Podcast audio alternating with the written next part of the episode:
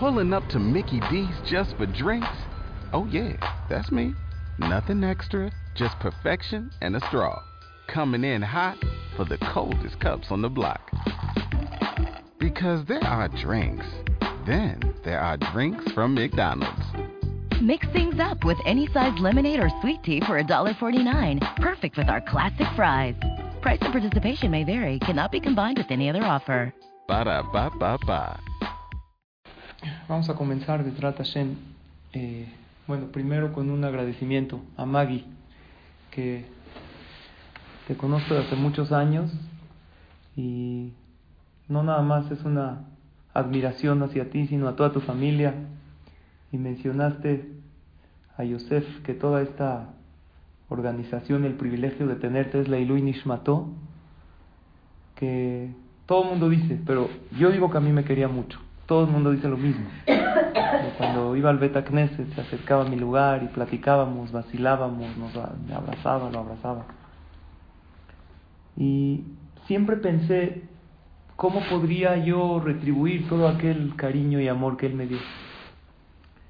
Hashem tiene sus caminos y por eso se te ocurrió darme el privilegio de decir estas palabras en la apertura de esta organización, el privilegio de tenerte, pero creo que todos somos mandados por Hashem cada paso y paso que hace la persona en la vida. No sé también si tú programaste el día de hoy para abrir esta maravillosa organización. Ustedes saben, el día de hoy es 10 de Heshvan. Dice Rabhaim Palachi que es un día de éxito, es un día de Mazal, porque es el aniversario de Gad, hijo de Jacob. Cuando nació Gad, Batomer Lea va Gad. Dice Rashid, va Mazal Tov. Gad es Mazal Tov. Aparte, Gimal Dalet, suma 7, es un nombre de Mazal. Y dice Rafael Palachi que todo lo que uno hace y emprende en este día, Bedrat Hashem, va a ser exitoso. Así dice, vale la pena emprender, empezar, aunque uno tenga el proyecto todavía no al 100% terminado. Así hay gente que se cambia de casa hoy, aunque todavía faltan detallitos, pero es que para empezar, con el pie derecho para que tengamos atzlaja. Y eh, son fechas maravillosas. Hoy y después mañana en la noche, que es aniversario de Rahel y Menú. Una mamá que llena de muná, llena de fe, literalmente dio la vida por su hijo Binyamin. Así fue cuando ella entregó su alma a Hashem, cuando era tan joven.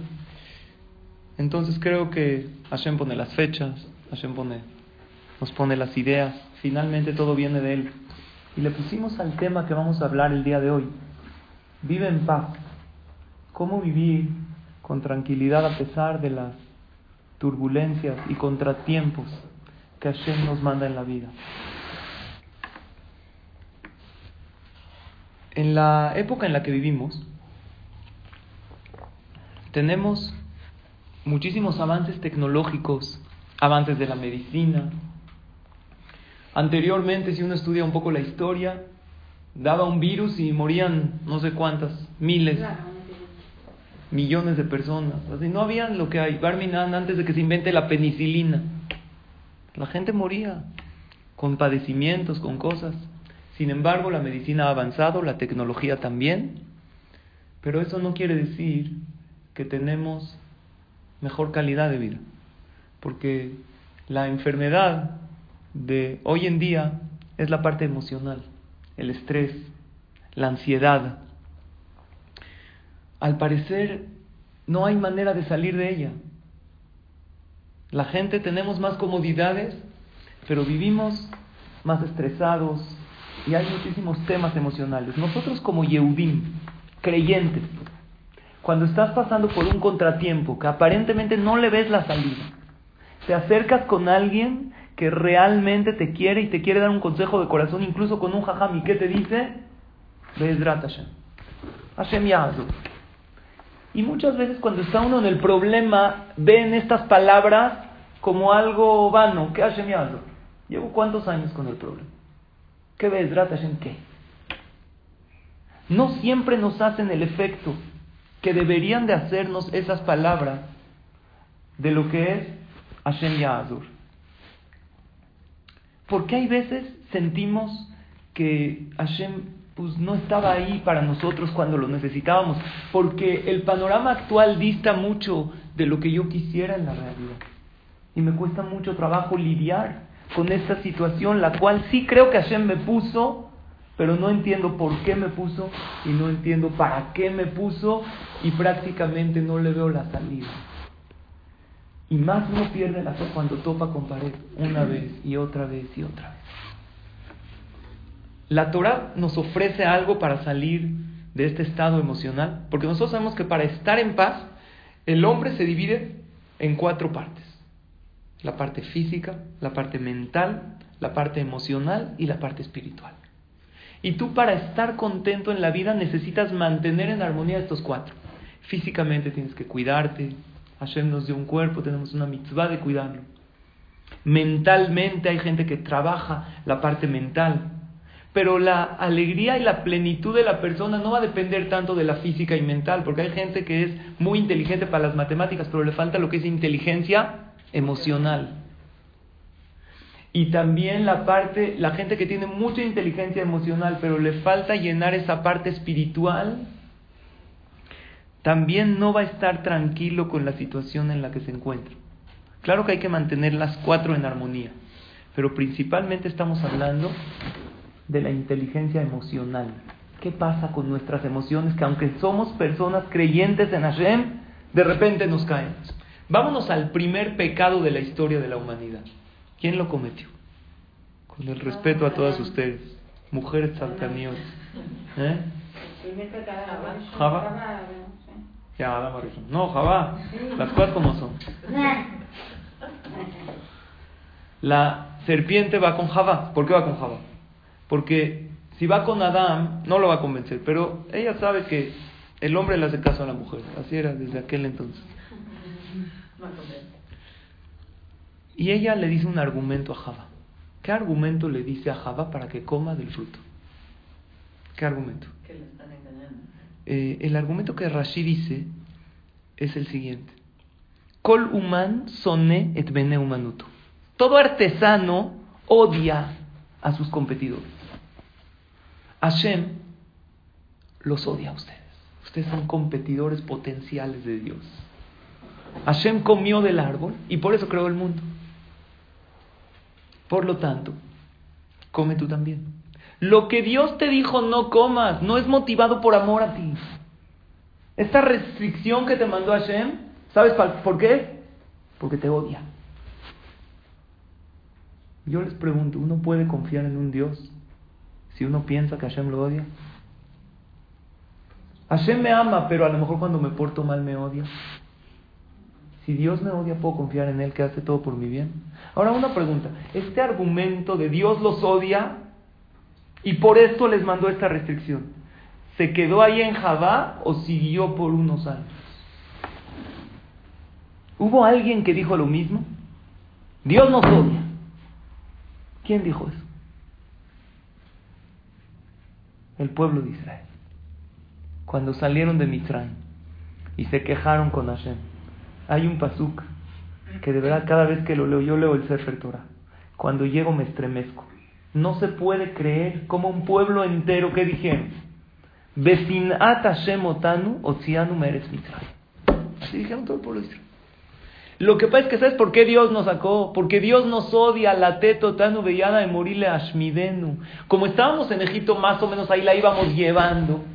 Dios ya quería destruirnos por completo porque nos odia. Nos sacó de Mitraim para que llegue el pueblo del Lemorí y todos los enemigos y nos destruyan. ¿Saben cuándo tú ya no puedes confiar en Hashem? Cuando piensas que no te quiere. Y si pensamos que esto obviamente ya no es vigente para nosotros, no es así. Hablé con una señora que tiene un problema, créanme que no es tan grave. Y me dijo, yo siento que Dios no me quiere. No me quiere, porque me dijo esto, esto, ya recé tantas veces y las cosas no se solucionan.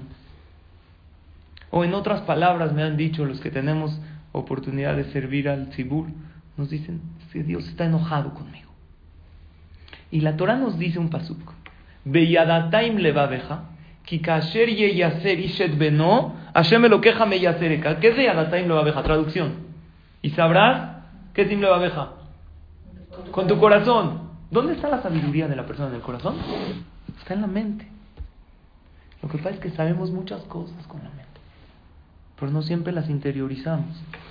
Si yo le pregunto a cualquiera que está teniendo, no importa qué problema, ¿crees en Dios? Claro, Dios es bueno, es lo máximo, lo máximo que hay. Porque no nos hemos cansado de escuchar que todo es para bien y en todas las clases lo escuchamos y lo escucharemos e incluso lo decimos. Pero el problema no es saberlo acá, pasarlo al sentimiento de la persona. Así como una persona reprende a su hijo, Hashem lo queja me yacereka.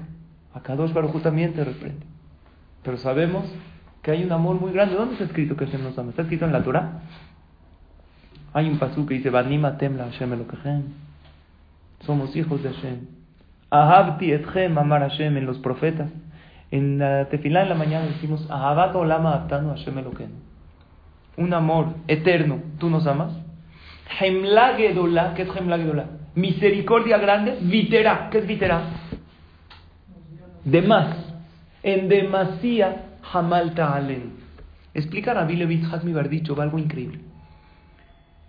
Cuando se acabaron los méritos de la persona para que Dios le mande bondades, ¿sabes qué es vitera? Dios te fía. Por mis votos que no has hecho, dices que te lo voy a dar porque después vas a hacer ciertas buenas acciones. Entonces te lo doy de una vez.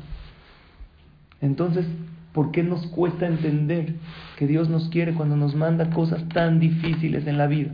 Aquí viene el consejo de vida que yo les quiero dar. Es un consejo que si la gente lo supiera y lo aplicaría, el mundo cambiaría. Todos nosotros tenemos pensamientos. Nuestra mente fabrica por día más de 60 mil pensamientos. Todo el tiempo estás pensando. Salud. Jaim Tobin. Estás tomando decisiones, estás pensando cosas. Y hay dos fábricas de pensamientos, positivos y negativos. Imagínense si cada vez que te llega un pensamiento, no importa cuál sea, de quién viene. Según el judaísmo hay el Yetzer y el Yetzer El instinto del mal te está dando pensamientos que si tú los identificas que son de él, please no les creas, tíralos a la basura lo antes posible porque esos pensamientos nada más te hacen daño. Y cuando tú tiras, primero identifica de dónde viene, es que jajam, ya me quiero morir, ya no aguanto esta... ¿De dónde viene ese pensamiento? Y será. Si tú antes de pensar, ¿saben qué pasa? Con nuestros pensamientos tenemos un problema, que les creemos demasiado. Les creemos todo lo que nos dicen. Imagínate si cada cosa que piensas nada más pasas por un filtro. ¿De dónde vino este pensamiento? ¿Del Yetzer o del Yetzer Si es del Yetzer por favor, no le crea, porque es una mentira total. Así nos hace el Yetzer Es que Hashem nos odia. Esa fue Java. El primer Yetzer de la humanidad es que le dijo al, hombre antes de pecar, Dios te odia. Por eso te prohibió cosas y por eso te pone restricción. Si identificas que es del Yetzer tíralo ahora que ya me va a dejar de hablar, no, nunca te va a dejar de hablar, pero te va a hablar mucho menos. Va a dedicarse a ir con otras personas que le creen más. Hay un maasé conocido en la Gemara del Masejes Berajot en la página 18. ¿Ustedes qué opinan? ¿Se puede hablar con los muertos o no? ¿Podemos eh, contactarnos con ellos? Otra pregunta, ¿los muertos saben lo que pasa con los vivos? ¿O ya están ahí en su... ¿Saben? Hay, un maasé, díganme si han escuchado este maasé de la Gemara en Masejet Berajot, es un maasé conocido, que cuenta, aquí bajé la Gemara, pero no se me abre. Cuenta la Gemara que había maasé Behasidehad, página 18, no, no abre, yo que no tengo señal. Había una vez un Hasid, una persona tzaddik, muy apegado a Shem Shenatan dinar le'ani be'erev Rosh Hashanah. Bishnat Batzoret. Escuchen este dato. Le dio una moneda a un pobre, víspera de Rosh Hashanah, pero eran años de hambruna, de escasez. él estaba Erev Rosh Hashanah comprando todo para el Hag. Y ve un pobre, no tenía nada. Por favor, dame algo para la fiesta. Eran años de hambre.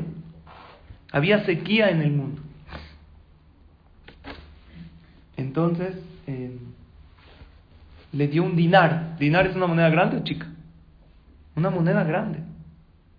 Incluso una moneda de oro. Le dio una gran cantidad. Veignitato isto. Llegó a la casa. Y le dice a su esposo, oye, ¿por qué no compraste esto, esto, esto y esto? Mira, nada más compré poquito. Porque nosotros, aunque son años de hambre y de escasez, tenemos Baruch. Hay gente que ni pan en la mesa tiene. Su esposa, ¿cómo se puso? Se puso como loca. El Señor le, dijo, te vas de mi casa. Le dijo, no, pero Rosa Hashanah vamos a empezar el año con el pie derecho. Sí, por eso, para empezar con el pie derecho, no vamos a empezar el año con un patán como tú en mi casa, te largas. El Señor a dónde fue a dormir? Belán Bebeta Kebarut, al cementerio. El CNIS lo cerraban en la noche. El único lugar donde nadie lo cierra porque nadie quiere entrar ahí, el Beta Kebarut. O sea, el que le toca en la tina le salió barato. El Señor se durmió en el Beta Kebarut.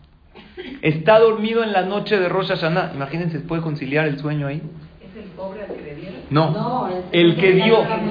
Su esposa lo regañó. Ah. El Señor se fue a dormir al Beta Kebarot. Escucha, Beshamash Terruhot Mesaprot, ¿conoces el Maase? De dos niñas. De dos niñas que están hablando.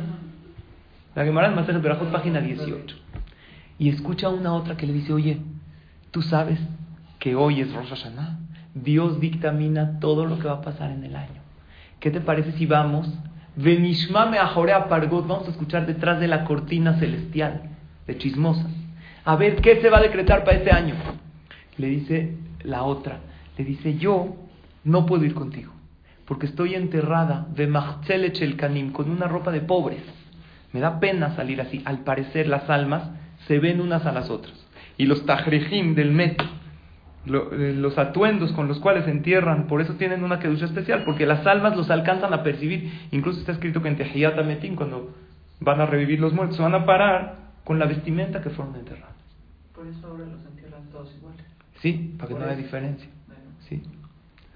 Entonces ella le dijo, a mí me da pena, no puedo ir. ¿Sabes qué? Ve tú, sube al cielo, ve qué está Hashem decretando para este año y me platica.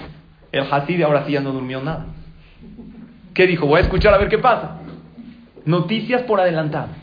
Llega la otra y le dice, ya subí a la, arriba, atrás de la cortina y ya vi. Dios decretó que todo el que siembra en la primera temporada de lluvia, todo se va a inundar. Porque va a ser una lluvia muy fuerte y, y todo se va a acabar. Entonces este Hasid era agricultor.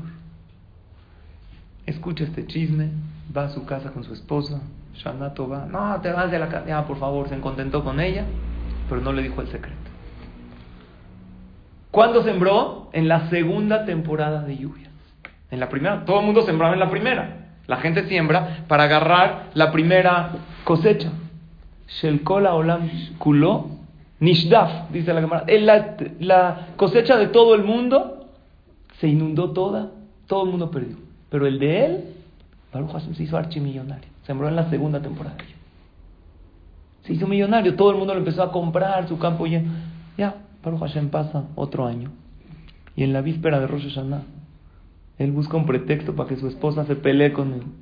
Y lo manda a la tina. Pero pues no, estaba muy tranquila la esposa. No le decía nada. ¿Eh? Ya era rica, era millonario el señor.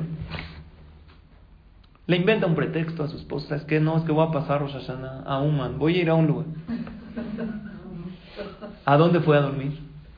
Al Beta Kebar. Llega en la noche. Escucha las dos almas hablando.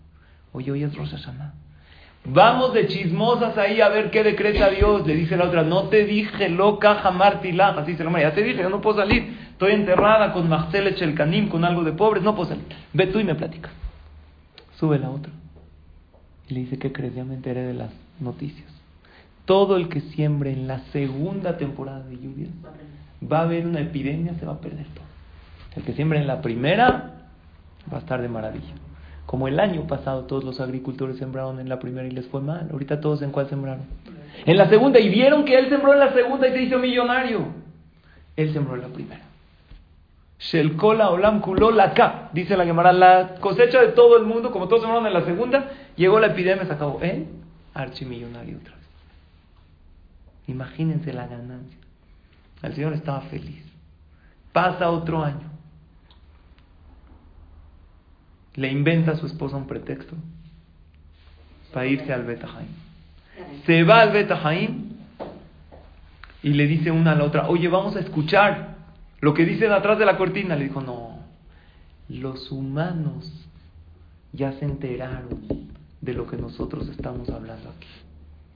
Por eso ya. ¿Cómo supieron que se enteraron?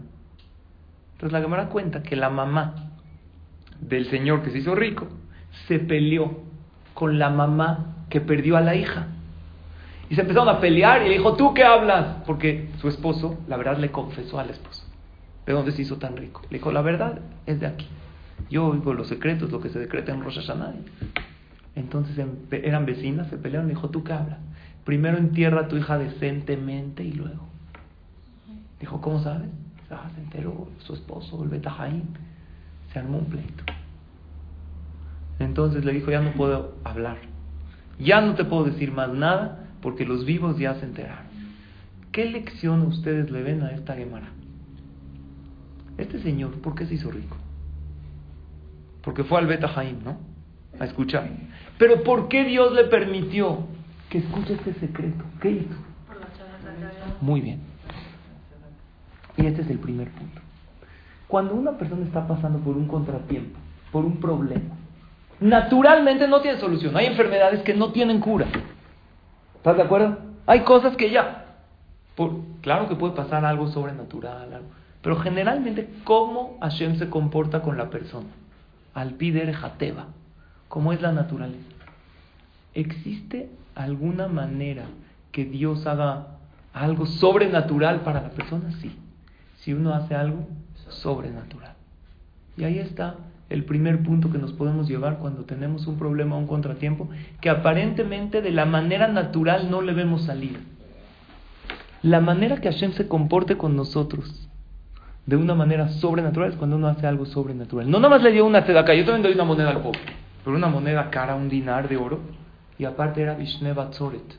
Eran en momentos de hambre. El Baruch Hashem tenía dinero, pero dar una cantidad tan grande en esos momentos fue un Yetzerara muy grande que él venció. Él le dolió.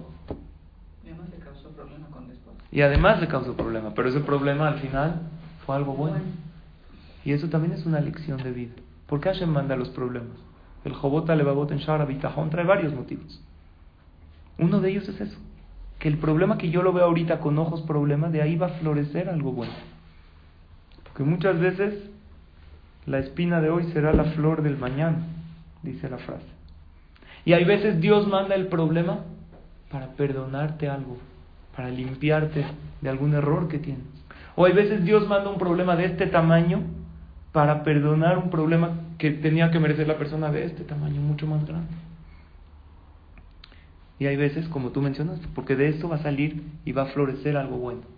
Pero no sabemos por qué. Como dijiste, Maggie, tenemos que buscar el para qué. Pero el primer tip que yo le daría a alguien que está viviendo una situación difícil y no le encuentra la salida, ¿sabes cuál sería?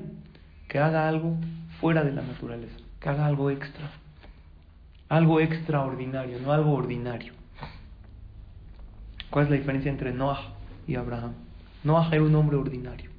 Vayas Noah que ayer todo el loquín, ¿qué nasa? Punto. Así es. ¿Qué dijo Dios? ¿Te va? Te va. ¿Qué dijo? ¿Trae los animales?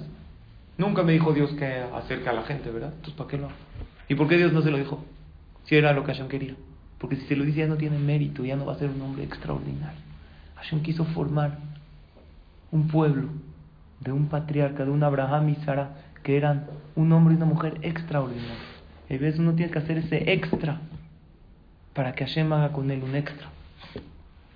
Eso fue el gran Zehut porque yo les pregunto, ¿nuestra reacción a las cosas depende de los sucesos? No, depende de lo que tenemos adentro. El mismo suceso, uno reacciona así y otro reacciona diferente. Depende otra vez de lo que dijimos, es la inteligencia emocional que uno tiene. Les pongo un ejemplo. Ustedes son mamás. ¿Qué pasa si ves de repente en tu celular llamada la escuela? ¿Qué piensas?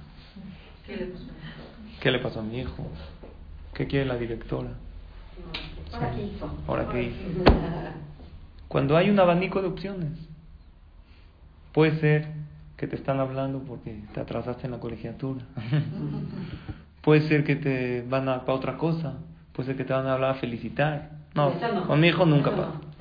Seguro no van a felicitar. Ni en las mejores. Ni en las mejores. Pero uno decide según lo que tiene uno adentro. Porque el mismo evento se cayó el, eh, el vino en la mesa, que no es un problema ni, ni problema es. Vean cómo hay gente que reacciona. Se cayó el niño, que puede ser algo grave. Hay gente que reacciona con serenidad, con tranquilidad. Mientras más sano emocionalmente estés, mejor vas a reaccionar a los contratiempos y problemas de la vida. Y a eso nos invita la Torah. Y eso es la profundidad de la frase Bezrat Hashem. Tienes un Dios que te ama. Porque todo pensamiento que vaya en contra de eso es Yetzerará. Y lo que tienes que hacer es saber de aquí en adelante. Imagínense darnos a la tarea cada pensamiento que viene a mi mente. ¿Qué hago? Lo filtro. ¿De dónde viene? Hay cosas chiquititas. La misma abuelita que ama a sus nietos, empiezan a brincar en el sillón. ¿eh? Dicen que los nietos son como los mariachis. Después de dos horas ya no los aguantas, ya que se vayan. Al principio estás feliz cuando llega. Es depende cómo la persona reacciona a las cosas. ¿Qué pasa cuando una persona siente que Hashem no lo quiere? Analiza. Si mi hijo se porta mal, ¿lo dejo de querer? Claro que no. Me duele su conducta, me duele. Pues no deja a Hashem de quererte. Incluso mientras el problema sea algo que tienes que tener una dependencia total en Hashem, es una señal más grande que Hashem te quiere. Y cuando parece no tener solución, hay cosas que no tienen solución. Un fallecimiento, Barmina. Ya. David Amelech mismo, cuando perdió a su hijo, se tranquilizó. Antes estaba ayunando, conocen en el profeta, está la historia en el Naví, ayunando, llorando. Cuando murió, se bañó, no había abelut por el niño, era un bebé. Dijo, ya, ya no va a regresar. Lo que pasó, pasó, ¿sí? No tengo exacto en el mejor, pero sí. Ahora, habrá, Bezrat Hashem, la solución. Mashiach, Tehiyat Ametim. La enfermedad más grave se va a curar, pero en el momento que estamos ahorita, todos los días tenemos que creer que Akadosh Baruj Hu va a traer el Mashiach y las cosas van a cambiar.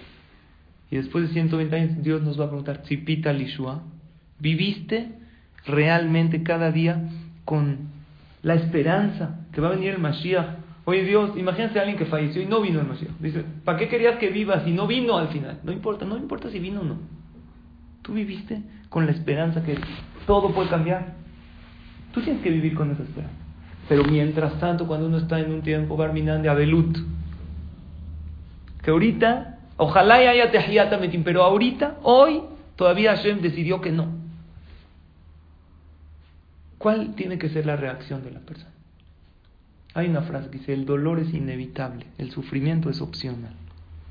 Una persona decide si sufrir o no sufrir.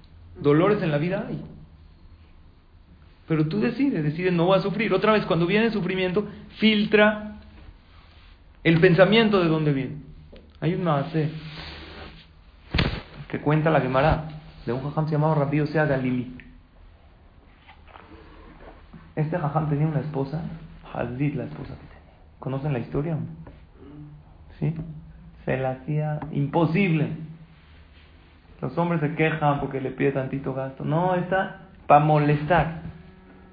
Todo lo que hacía era para molestar especial. Si mi esposa tantito me raya el coche, uh, ¿cómo me pongo? Pero no lo hace con intención de chocarlo, ¿verdad? Ella, imagínate, si habría coches en ese momento, le ponía un ladrillo al muro, así. ¿Para qué? Para chocar. Para molestar. Entonces el jajam, de tantos sufrimientos que su esposa le provocaba, ya no podía, no podía estudiar Torah, no podía estar tranquilo. Había un jajam llamado Rabbi Azar Ben Azaria, ¿lo ubican o no? El de la Gadá de Pesach. Sí, que tenía 18 años, un gaón, se hizo como un anciano. Dijo, jajam, ¿por qué no la divorcia ya? En la Torah hay mitzvah de divorciar en casos de que es necesario.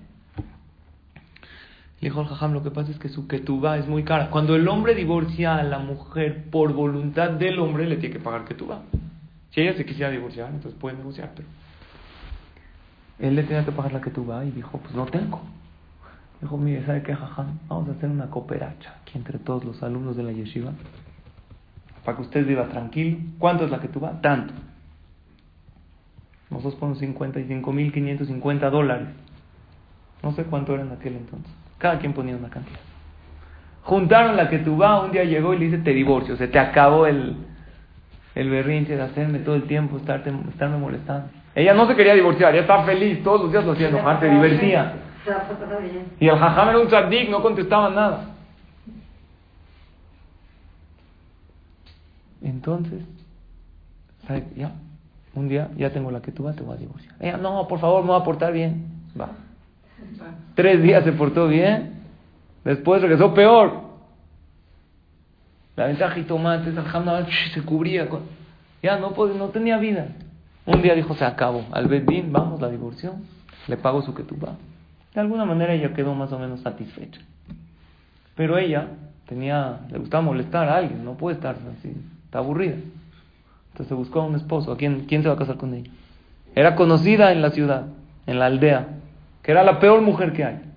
Entonces había Hazit, un guardia de la ciudad, que ya estaba quedado, nunca se había casado. Era un yehudí, era un guardia, así vivía todo el día ahí en la, como el portero, estaba en el portón de la ciudad y así estaba sentado. Le dijo, ¿te quieres casar conmigo? Le dijo, tú eres la esposa, te divorció el jajam, el rabino principal de la ciudad. Sí, imagínate que de que soy, no se va a casar con cualquiera. Dijo, no, oí que tú eras, no, ¿cómo crees? Es una que te empezaron a salir, la trataba increíble. Al final se casa con él, igual. Se la empieza a hacer de jamón, pero en forma. Este señor Hazit el guardia se enfermó. Se enfermó, cayó en cama, cayó en cama, se quedó ciego, Barmina. Él se quedó ciego, no tenía para trabajar. ¿De dónde empezaron a vivir? De la que tú que le pagaron a él, ella lo tenía que mantener. Se acabó el dinero de la que tú. Iban a juntarse de acá. La esposa de Rabí Osea Galilí con el guardia de la ciudad iban a juntarse de acá, casa por casa, tocaban la puerta. Él estaba Hazid ciego y enfermo y tocaban la puerta. ¿Me pueden dar algo de acá? En una ocasión, eh, él le dijo, oye, eh, le dijo ella, ya, ya vámonos a la casa, ya juntamos acá. Dijo, no, falta este callejón. Dijo ella, por favor no me hagas ir ahí. Ahí vive mi ex esposo. Rambío sea Galileo. Yo no quiero que me vea ahorita en esta situación. Me va a ver de, yo de su dignidad. O sea, ella era la mala, se divorció, ¿ya qué le iba a enseñar? Mira cómo va a ir bien en la vida. Ella le iba pésimo. De repente él le dijo, para nada, vamos. Le empieza a jalar, él tenía, como era ciego, tenía un palo. Empieza a pegar, pero ella era ciego, lo esquivaba. Y ella gritaba, ah, no, déjame. ¿Quién oye todos estos gritos? Rápido sea Galili. El jajá me dijo, estos gritos se me hacen conocidos, porque en mi casa, yo me acuerdo perfecto de estos gritos. Sale y efectivamente la ve a ella con el esposo ciego, pegándole, agarra, agarra rabiosa Galilí, va con ellos. Le dice, ¿qué pasa? Dijo, no, es que estamos en esta situación, necesitamos ser acá. Le dijo al jajam, por favor, no vuelvas a juntar un centavo de acá. Cada inicio de mes vienen a mi casa, yo los voy a mantener para siempre. El jajam la ha muy bien, No sé si se casó o no. Y así fue. El jajam la mantuvo a su esposa, a su ex. ¿Ven algo raro en esta historia? Todo, pero ¿cuál es la lección? ¿Quién? ¿El jajam? Sí, muy bien. Pero algo más. Ella estaba decretada que le iba a llegar, que quién la iba a mantener, él. Pero ella puede decidir cómo va a recibir la manutención, becabot, con honor, siendo la esposa del jajam principal. Estaba decretado en el cielo que quién la va a mantener a ella, rápido sea Galili. Ella no supo valorar el regalo que Hashem le dio. Y la siguió manteniendo, pero con vergüenza, con bushá, con tzedaká, divorciada, fracasada. Quiere decir que las cosas están decretadas por Hashem. Y hay cosas que tienen que pasar sí o sí. Pero solo nosotros podemos escoger la manera en cómo nos llegan estas cosas. En cosas que ya no tienen remedio, Que en el mundo hoy en que vivimos, sin el Mashiach, en el Galut, ahorita, esto no, esta enfermedad no tiene remedio, esta persona falleció y por ahora, ojalá y haya pronto Yemota Mashiach Tejiat pero hoy no va a revivir, ahorita. A lo mejor ahorita en un segundo sí. Tú escoge cómo vas a recibir aquello que Hashem te decretó. Escoge, como dijo Maggie antes, no ser la víctima y ser la protagonista de tu vida. Porque esta situación te la mandó a Kadosh Barujú para ti, por algo bueno.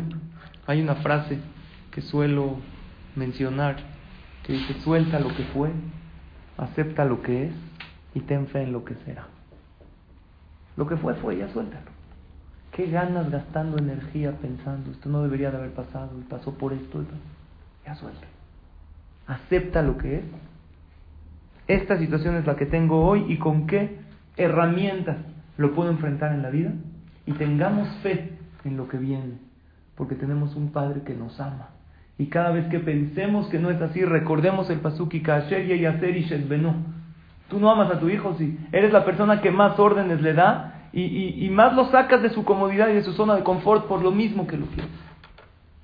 No vinimos aquí a entender por qué, pero creo que con estas reflexiones podemos en este mundo turbulento, sí, lleno de comodidades y de medicina muy avanzada, pero aparentemente todavía no hay algo para que nos liberemos del estrés y de la ansiedad que uno tiene más que esa frase que hay veces algún creyente nos dice, alguien que nos da una palmada y nos dice Be'ezrat Hashem y la profundidad es ese Dios que me ama y please, cáchate cuando tengas un pensamiento negativo y regálate uno más generoso.